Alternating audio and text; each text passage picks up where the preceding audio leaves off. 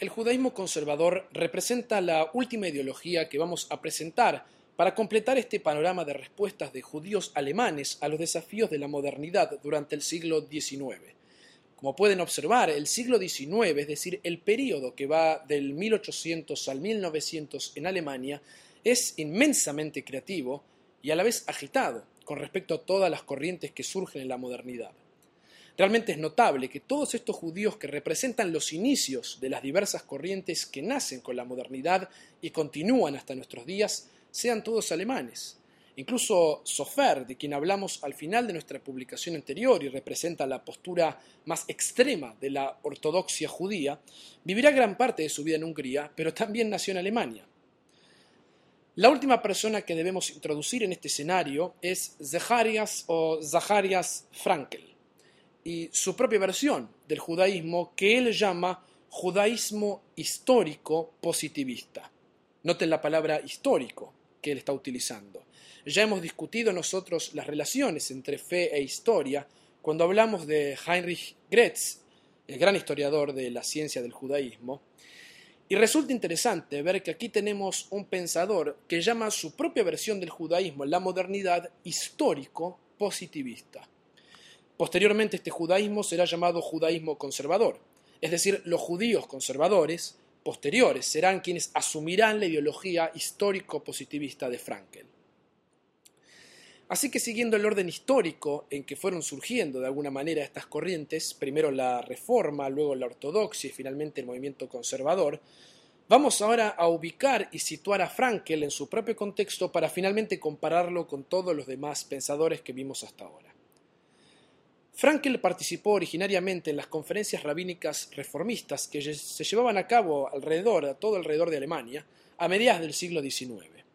En 1855 fue invitado a una de estas conferencias de líderes reformistas en Frankfurt, donde el tema particular que se estaba discutiendo era si el hebreo debía formar eh, o debía continuar siendo parte o no de los servicios religiosos.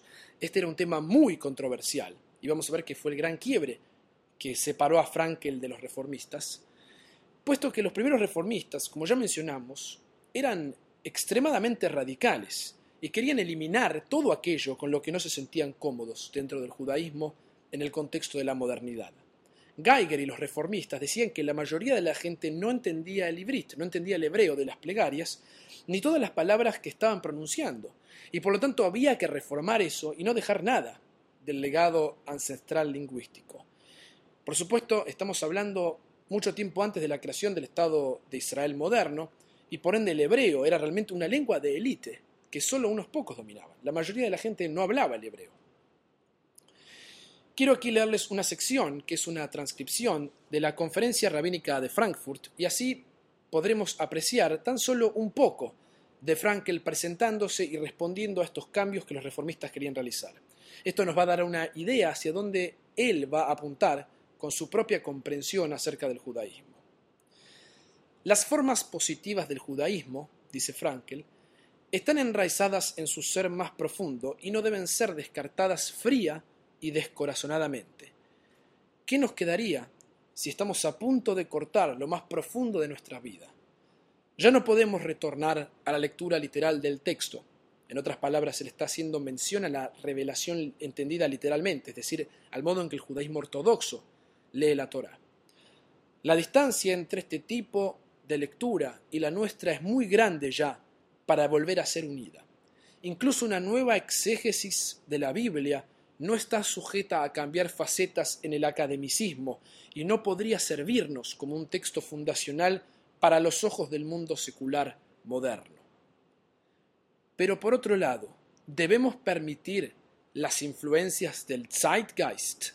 Zeitgeist es una importantísima palabra alemana compuesta que significa el espíritu de cada tiempo. Literalmente está compuesta de dos palabras. Zeit es tiempo y Geist es espíritu. Pero espíritu entendido como energía o espiritualidad. Esta palabra del Zeitgeist, el Geist, la encontramos en Hirsch, la encontramos en Wolf, la encontramos en todos estos pensadores judíos del siglo XIX y está claramente en la cultura alemana en el aire de la cultura alemana, este Geist, esta concepción del espíritu como una totalidad que el que la va a reforzar y a presentar y todo el tiempo hablar sobre este concepto, y lo mencionamos en nuestra publicación anterior, es ni más ni menos que Hegel. Zeitgeist es literalmente espíritu del tiempo, de la época. Y Zeitgeist, por supuesto, es aquello que está asociado con Geiger y su judaísmo reformista. Los reformistas están respondiendo al espíritu de su tiempo, al Zeitgeist. Claramente el judaísmo evoluciona con el tiempo y los acontecimientos históricos, y todo esto llamaba a hacer estos cambios y reformas que Geiger y los reformistas estaban proponiendo. Pero el Zeitgeist, argumenta Frankel, es tan débil como el tiempo mismo. En otras palabras, continúa Frankel, el espíritu de cada era es en sí mismo tan frágil y cambiante como lo es cada era. Además puede sonar razonable pero nunca va a satisfacernos. Va a estar todo el tiempo necesitando ajustarse, cambiando cada día con cada cambio. El judaísmo, por otra parte, siempre inspira al alma con bendición.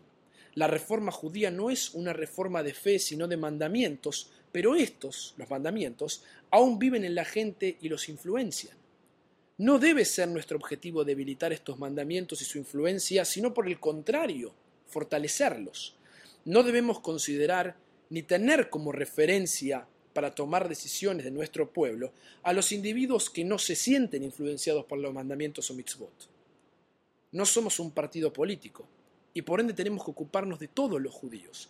Y debemos preservar aquellas cosas que son sagradas para todo el pueblo. Recuerden este concepto, esta frase de todo el pueblo de Frankel, porque es clave para entender el judaísmo conservador. Continúo con Frankel. Y evitar cualquier clase de quiebre o separación entre hermanos. En lugar de estar creando nuevas corrientes o movimientos, debemos hacer las paces entre las existentes. Estas son las palabras de Frankel.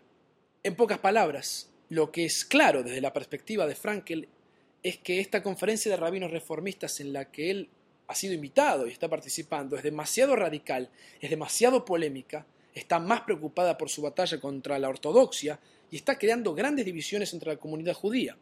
Y por lo tanto lo que tenemos aquí desde un comienzo es una especie de posición conciliadora por parte de este rabino entre un extremo en contra del otro. Un extremo representa la interpretación literal de la revelación divina de la Torah y el otro extremo es el Zeitgeist o el espíritu de cada tiempo. ¿Cómo podemos hacer para construir un judaísmo que no está determinado por aquello que se pone de moda en cada era, ni tampoco está determinado por la lectura literal de la Torá? ¿Cómo podemos hacer para encontrar la manera de aceptar que existe el cambio en nuestro universo? Y así como nosotros todo el tiempo vamos cambiando, ajustando y adaptando nuestras decisiones a las contingencias de la vida, tampoco cambiamos tanto que dejamos de ser quienes somos. ¿Cómo encontramos ese punto medio en el judaísmo frente a todos estos desafíos de la modernidad? Frankel finalmente abandona la conferencia, claramente se baja, se va, se retira, y a partir de ese momento comienza a posicionarse a sí mismo, creando una nueva posición que va a llamar, como ya dijimos, judaísmo histórico positivista. Para él, y esta es la primera definición que dará sobre su propuesta, y es muy interesante leer cómo su lenguaje va evolucionando en el tiempo, esa propuesta es mantener la integridad del judaísmo junto al progreso. Aquí la palabra progreso reemplaza al espíritu de cada era, al Zeitgeist, y la integridad del judaísmo significa las prácticas mitzvot o mandamientos, aquellas cosas únicas o particulares que hacen los judíos para expresar su judaísmo. Si ya no podemos ser más sensibles a la literalidad de la Torá, por lo menos encontremos algo que sea positivo y significativo con respecto a la ley judía. Integridad significa un compromiso con las prácticas de mandamientos o mitzvot y no solo una pasión por el intelecto, las ideas y el estudio. Frankel, por lo tanto, busca un camino para afirmar tanto la noción eterna de una revelación divina y los claros cambios históricos que sucedieron o que suceden a lo largo de la historia judía y de la historia universal. Y acá nos encontramos con el mismo dilema que discutimos cuando hablamos de Heinrich Kretz sobre la historia judía. ¿Acaso el estudio académico daña la fe o no? Con Frankel estamos hablando de un hombre que está enraizado en Wissenschaft des Judentums, es decir, la ciencia del judaísmo, el estudio académico, y por supuesto conoce el academicismo y va a fundar, como hablaré en unos instantes, un seminario rabínico muy importante en Breslav, que va a estar comprometido con una aproximación histórica, filológica, es decir, científica y académica, y a la vez contiene elementos de la tradicional yeshiva, es decir, de la tradicional escuela rabínica con énfasis en Talmud y Torah, comprendido desde la manera en que los ortodoxos se relacionan con el texto. Frankel es un historiador y piensa como un académico, del mismo modo que Geiger pensaba como un académico históricamente. Pero a diferencia de Geiger y los reformistas, Frankel no está dispuesto a ceder en la idea que Dios habló con todo el pueblo judío al monte del pie Sinai y dijo, acá está la ley y ustedes tienen que cumplirla, del mismo modo que Hirsch y los ortodoxos entendían la revelación. ¿Cómo puede alguien afirmar ambas cosas simultáneamente? ¿Permite la historia este tipo de fe? ¿Es posible este tipo de fe en el que digo, creo que la ley fue revelada, pero también creo que fue escrita por hombres o que existe en la historia el cambio?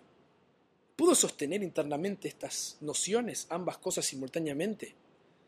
Para Spinoza, si lo recuerdan, y fue la génesis o el principio de todo el arranque de la modernidad como respuestas a Spinoza, este tema era el famoso absurdo, este era lo que no cerraba. Es decir, ¿cómo puede una persona creer que la Torah fue revelada por el mismo Dios y a la vez creer que existe el progreso, la historia y la evolución. El problema para Frankel era el de encontrar un mecanismo de cambio dentro del judaísmo, un mecanismo que no sea solamente divino, ni que tampoco dependa de la decisión individual de cada judío, que era lo que planteaban los reformistas. En el primer caso, como él mismo lo dice, es imposible creer que el texto fue dictado palabra por palabra a Moisés. Frankel no cree eso. El texto está lleno de anacronismos históricos y ningún ser racional puede creer que todo esto fue dictado de un solo soplo y Moisés se sentó y escribió todo él solo.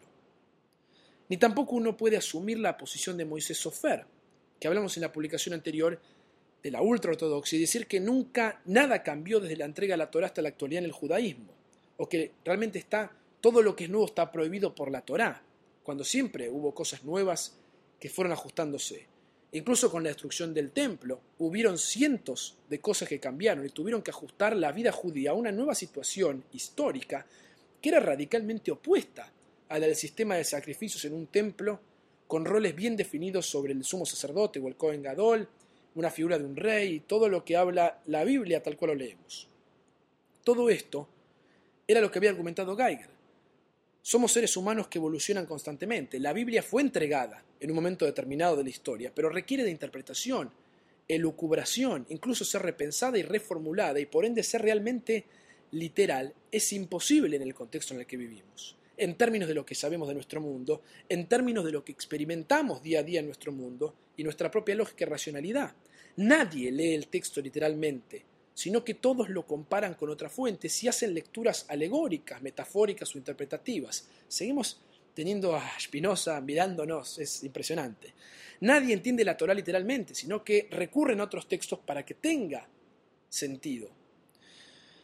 Pero al mismo tiempo, ¿cuál es el problema que Frankel encuentra con el reformismo? El reformismo para Frankel ha ido demasiado lejos.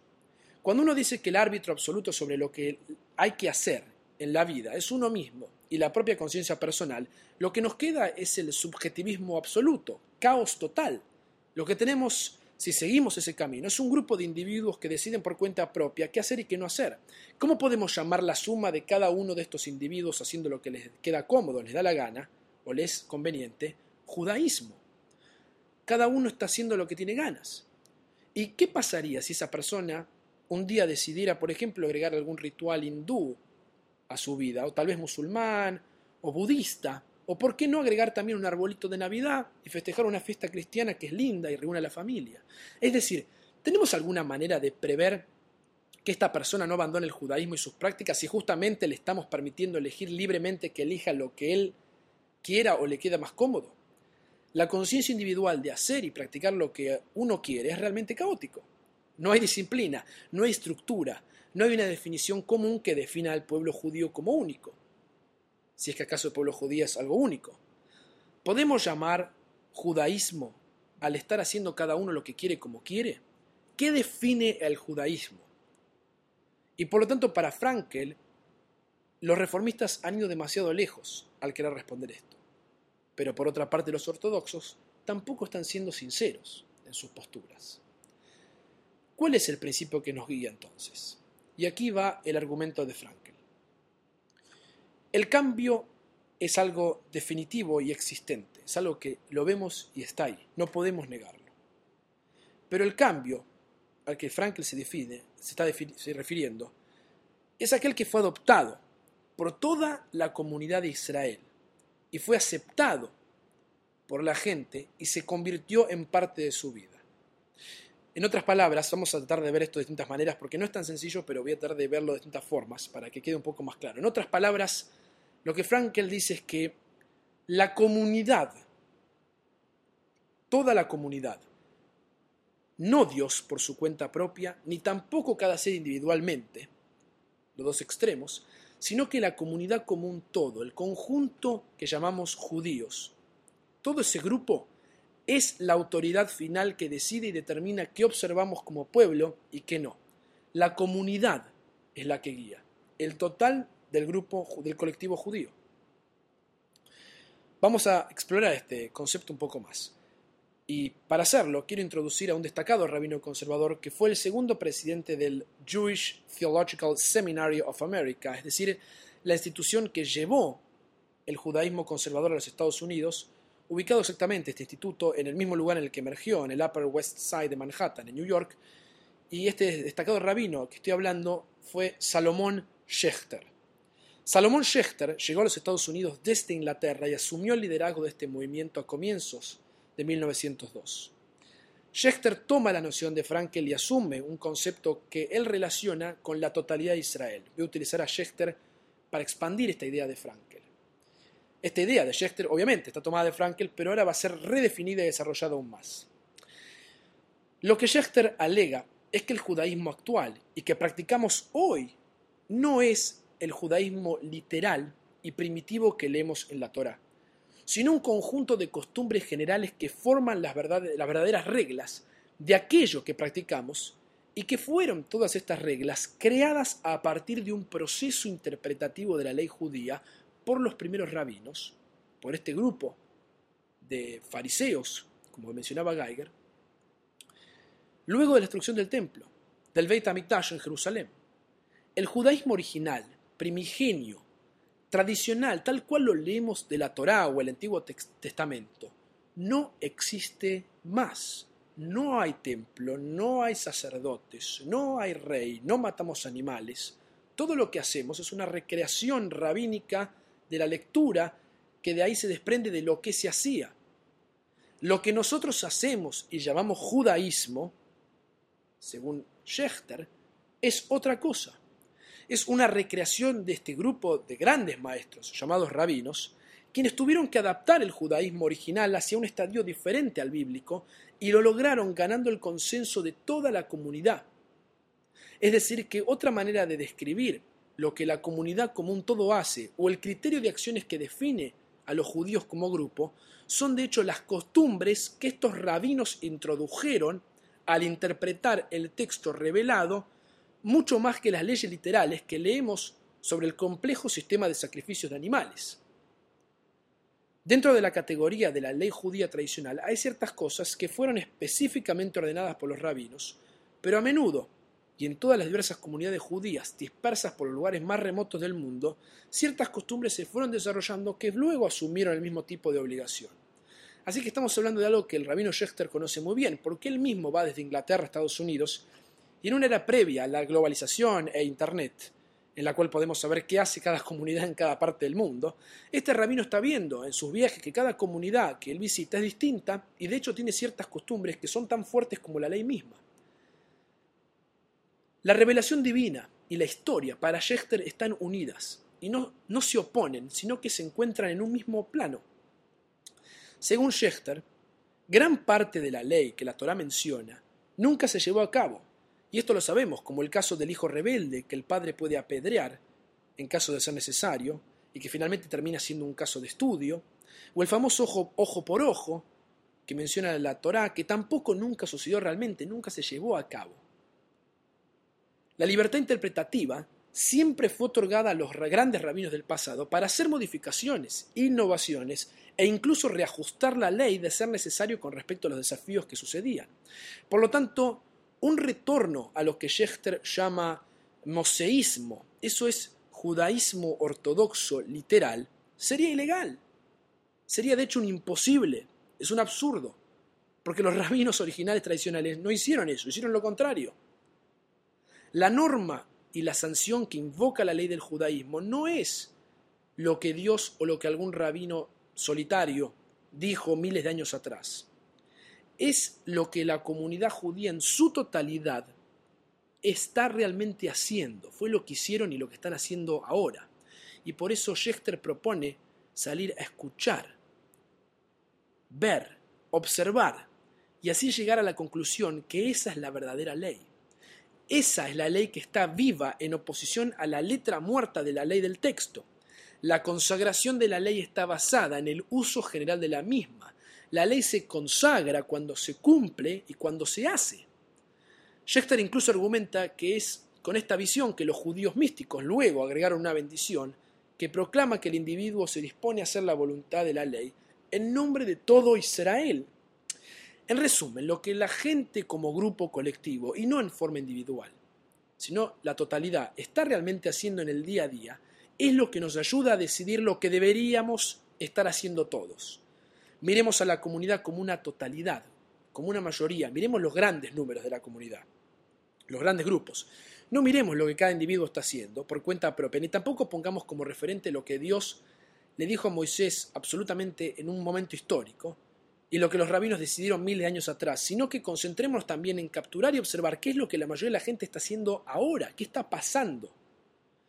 El criterio para decidir lo que el judaísmo es y lo que los judíos en su totalidad deben hacer está definido por toda la comunidad y debemos ver cómo la gente realmente está viviendo y expresando su judaísmo hoy, no como individuos, sino como una totalidad.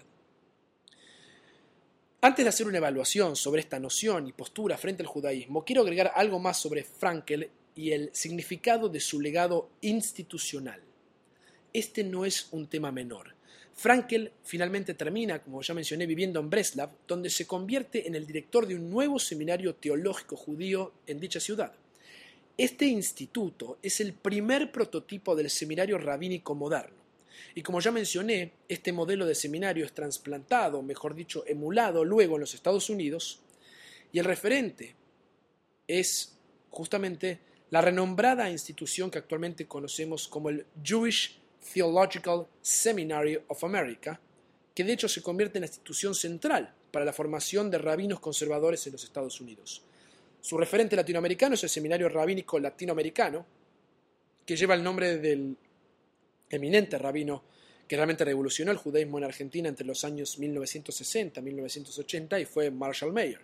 El Hebrew Union College, es decir, el Instituto para la Formación de Rabinos Reformistas, fue fundado antes que el eh, Jewish Theological Seminary of America, y la Yeshiva University del movimiento ortodoxo también se funda en realidad el mismo año que el Jewish Theological Seminary of America, en 1886.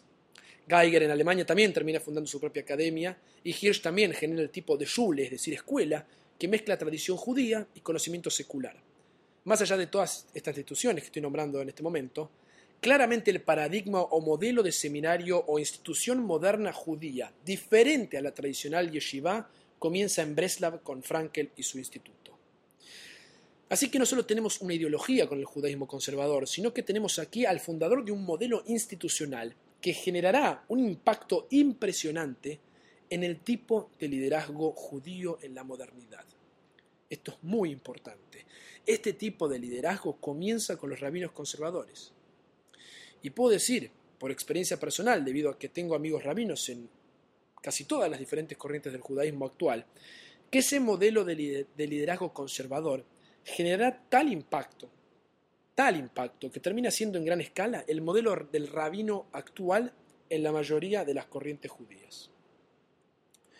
Y con esto me refiero a que los rabinos conservadores crean una forma de liderazgo rabínico en el cual ser un rabino implica ser una persona que no solo conoce en profundidad la Torá, el Talmud, la Alajá, es decir, la ley judía, la historia judía, conoce muy bien el hebreo, es un intelectual, un pensador, un académico, sino que además ser un rabino es ahora ser un gran predicador, cumplir una función también pastoral o más relacionada con los aspectos psicológicos de acompañar a la gente, poder, eh, entre comillas, salir con los muchachos, mezclarse entre la gente, vestirse igual que los demás, actuar, moverse y hablar como actúan los demás miembros de su comunidad, y realmente interactuar con su gente, creando una pasión por el judaísmo tanto a nivel personal, siendo un amigo de la gente, alguien que viene como cualquier otro amigo y te da un consejo o recomienda algo judío, y además es un representante serio de la ley. Ser un rabino para esta nueva clase de liderazgo es ser alguien que no solo está enraizado en las fuentes rabínicas, sino que además está familiarizado con las nuevas tendencias y los temas que están de moda, para de ese modo poder ser un comunicador mucho más efectivo. Esta idea que realmente conocemos también nosotros en la actualidad y damos por hecho que eso es un rabino, es también el modelo de liderazgo creado en la modernidad. Los rabinos, incluso clérigos eclesiásticos, es decir, los curas y padres de la iglesia tradicionales o medievales, no eran así. Este es el modelo del clérigo moderno, en general en todas las religiones. Y esta es la idea que Frankel y su escuela toman en sus instituciones, creando una nueva generación de rabinos que de hecho están formados en estos ideales. Y no solo eso, como ya mencioné, muchas veces ocurre que los diversos movimientos judíos terminan asumiendo o aprendiendo uno del otro, y generalmente me encuentro cada vez más y más con rabinos en todas las denominaciones judías modernas, desde la ortodoxia hasta el reformismo, que asumen este rol rabínico mucho más orientado a ser un predicador y alguien que está cercano a la gente como un amigo, y no el modelo tradicional del rabino solamente como un intelectual, al cual no hay que molestar, porque está todo el día metido con la cabeza dentro del Talmud estudiando la ley y solo se dedica a eso. No molesten al rabino que está pensando. Esa, esa imagen cambió, cambia en la modernidad. Incluso David Hartman, uno de los grandes rabinos ortodoxos contemporáneos que aún vive, manifiesta en su libro A Heart of Many Rooms, es decir, un corazón con muchos cuartos, orientado a la diversidad de corrientes en el judaísmo, que él, como rabino ortodoxo de una comunidad ortodoxa, se daba cuenta que todos los años que pasó en la Yeshiva University, es decir, en la universidad eh, tradicional del judaísmo ortodoxo, estudiando la ley judía, es decir, la halajá, con una rigurosidad extrema y planteándose problemáticas realmente complejas con respecto a la ley judía, rara vez le pasaba que sus miembros de la comunidad, que eran justamente judíos observantes de la ley, se acercaban a él con un problema sobre la ley, necesitando, en realidad, mucho más asistencia social o emocional, y pocas veces le hacían consultas sobre qué hacer o qué no hacer en Shabbat o en alguna práctica puntual. Lo cual no implica que un rabino debe conocer toda la ley, porque eso supone le otorga su sabiduría. Pero la realidad es que, según Hartman, y sería interesante preguntárselo a miembros de diversas comunidades, la gente acude más a un rabino hoy porque necesita ayuda emocional y no tecnicismos de la ley. ¿Cuántas de las veces que uno acude a su rabino es por una consulta sobre la ley y cuántas sobre una ayuda o un sostén emocional?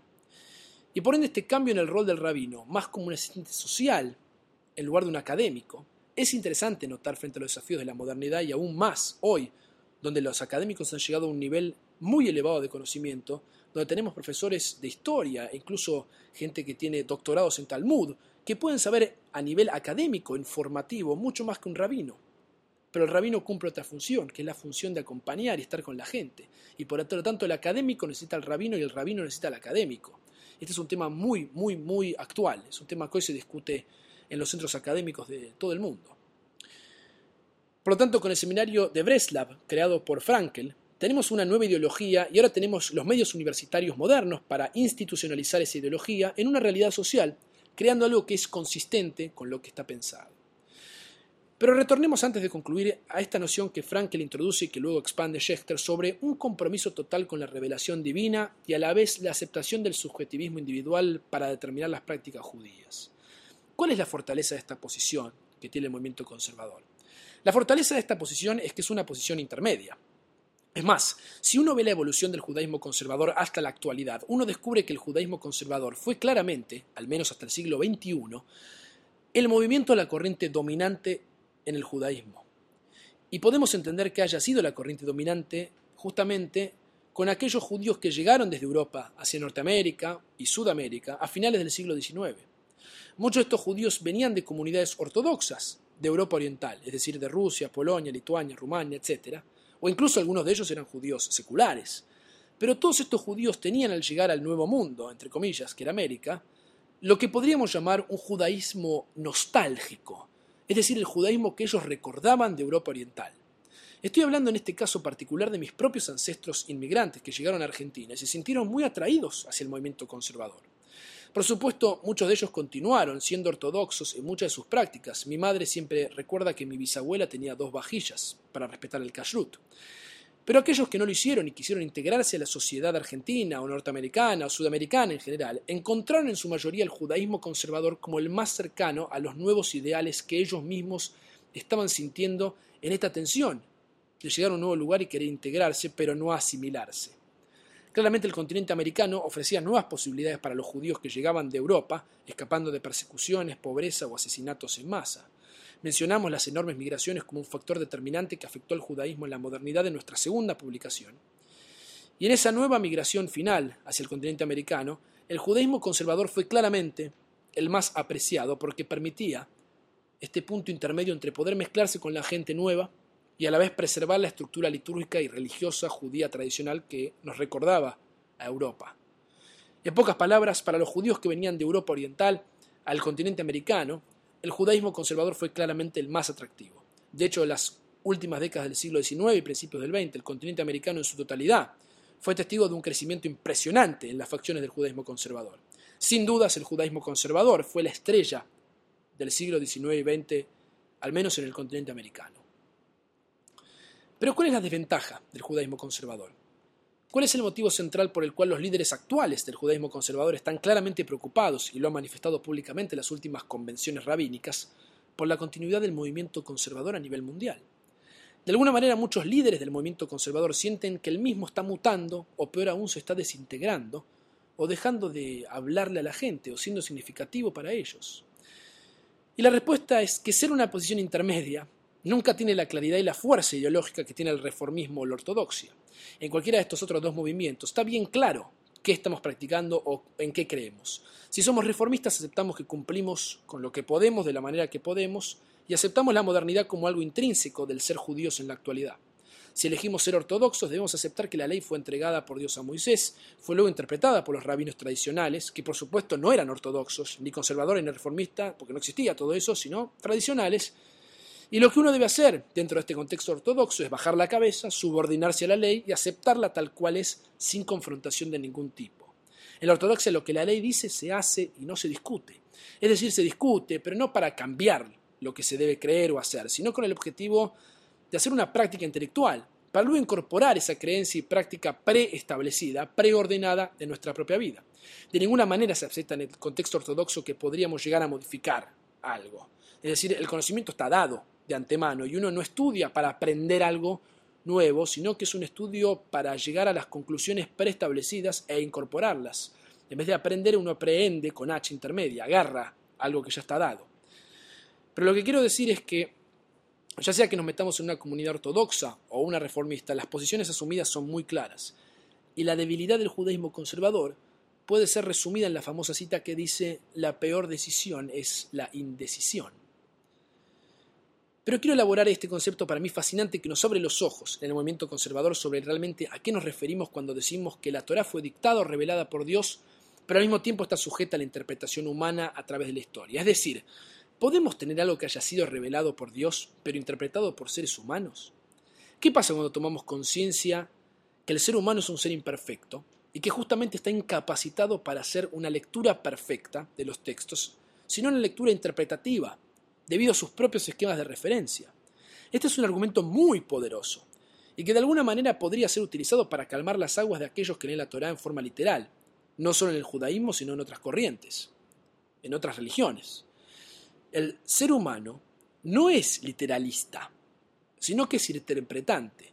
¿Qué significa esto? Ya el hecho de decir esto último lo hace uno consciente de eso mismo. Es decir, el hecho de tomar conciencia que uno cuando lee la Torá la está interpretando, le guste a uno no, ya que esa es la naturaleza del ser humano y es lo que le indica a uno que ser un literalista, o sea, que leer literalmente el texto y entender el texto literalmente, es un absurdo.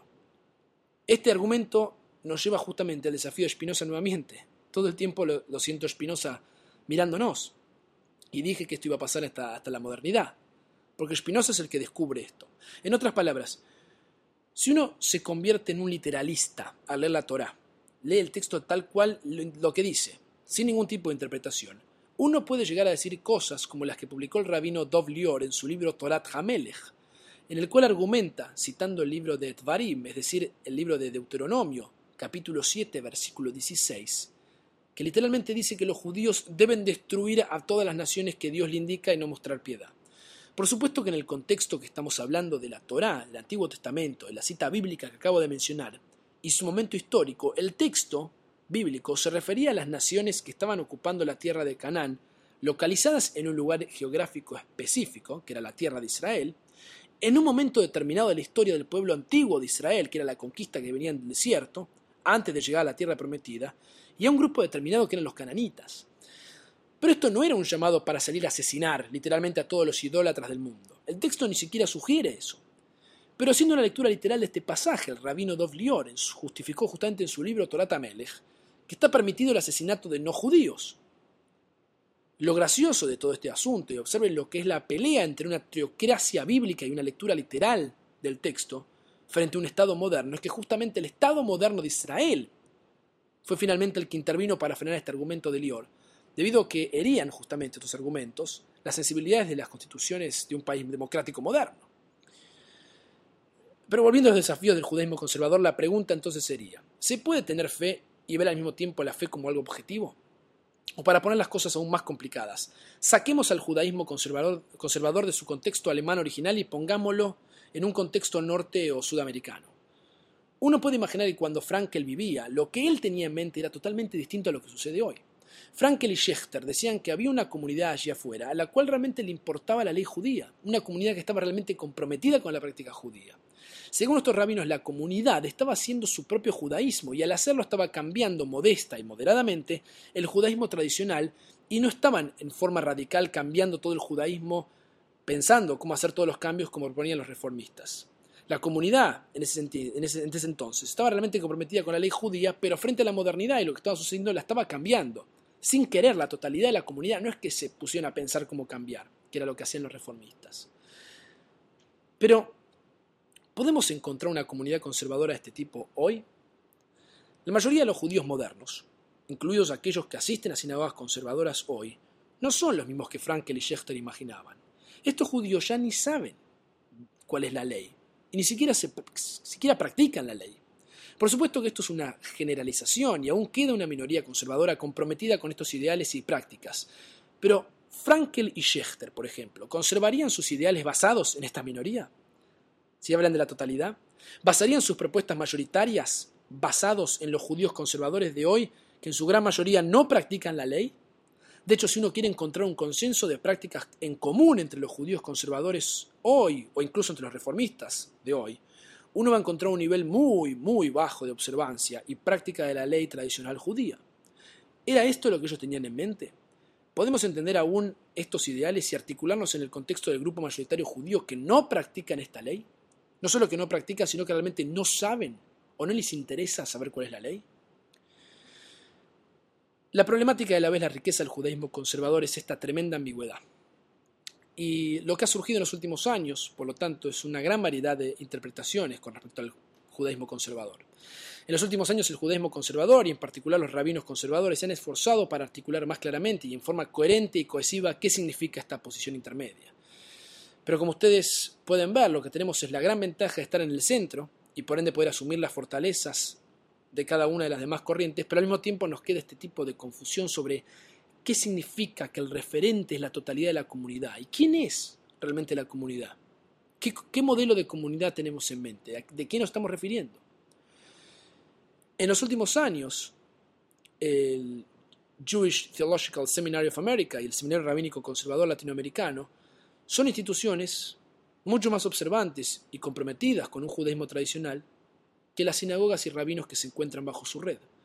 Hay una interesante situación sociológica que ha emergido de esta situación. Por un lado, cada congregación hace lo propio, siguiendo cada rabino en forma particular, mientras que la institución central y representativa del movimiento es mucho más conservadora, en el sentido propio de la palabra conservar la ley judía. No quiero sugerir acá que el judaísmo conservador es bueno o malo, ni tampoco quiero sugerir lo mismo para ninguna de las otras corrientes o movimientos modernos del judaísmo. Solo estamos viéndolos, intentando comprenderlos.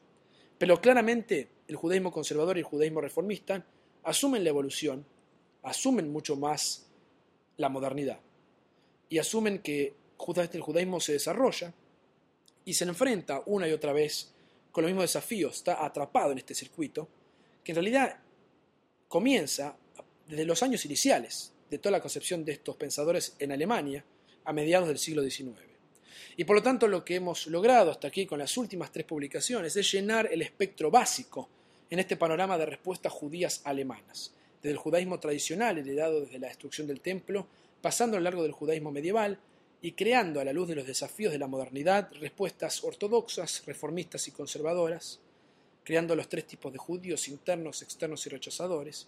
Y gracias a toda esta creativa situación con la que se enfrentaron todos estos judíos, las respuestas obtenidas no solo crearon una legitimidad y un legado para el judaísmo de la modernidad, sino también un crecimiento cuando todas estas ideologías fueron transportadas hacia el continente americano y se expandieron hasta el momento en que las conocemos